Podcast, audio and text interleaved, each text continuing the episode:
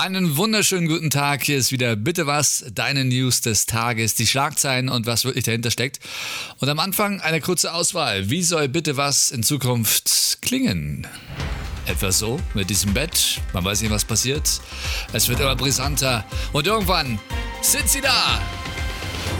Die Schlagzeilen heute. Einen wunderschönen guten Abend. Oder auch die zweite Möglichkeit. Ah, mysteriös. Türen öffnen sich. Und dann, man sieht es. Der Newsroom mit Bitte was, einen wunderschönen guten Abend. Du kannst auswählen. Ja, schreib mir einfach eine DM auf Instagram. Fuchs-Michael ist da der Account.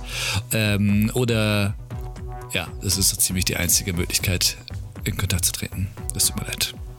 Kommen wir zu den Schlagzeilen von heute. Die ich erstmal schreiben muss. Fertig! Wir fangen an mit NTV. Gekochte Küken schlüpfen nicht. Nordkorea ist sauer, aber nicht auf Trump. Ja, da kann er nun wirklich nichts für, der Donald. Und überhaupt sind sie doch Best Friends, der Kim und er. Es ist Teil des neu geformten Handelsabkommens zwischen den USA und Nordkorea. Moderne Geräte für die Nahrungsmittelindustrie. Wir haben nur scheint es Probleme in der Kommunikation und der Handhabung zu geben. Die nordkoreanischen Wissenschaftler hatten sich unter Eierkochern etwas anderes vorgestellt.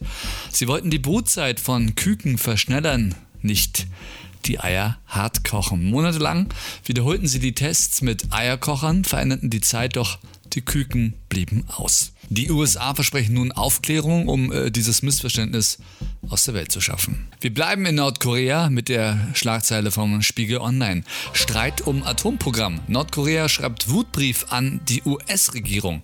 Mensch, kann dem mal jemand Twitter beibringen? Ganz ehrlich jetzt mal, da hätte das mit den Eiern auch schneller behoben werden können.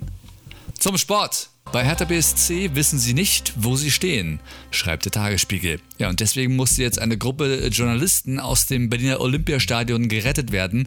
Nach Wochen kam endlich die Hilfe. Weder Schilder noch Internet oder GPS. Nach einer Pressekonferenz hatte sich die Gruppe Reporter verlaufen und nicht mehr aus dem Gebäude rausgefunden. Ein Mitarbeiter der Security war zufällig auf die ausgehungerte Truppe gestoßen.